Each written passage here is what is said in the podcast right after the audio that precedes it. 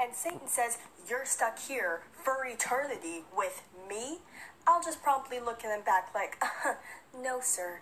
You're stuck here for eternity with me.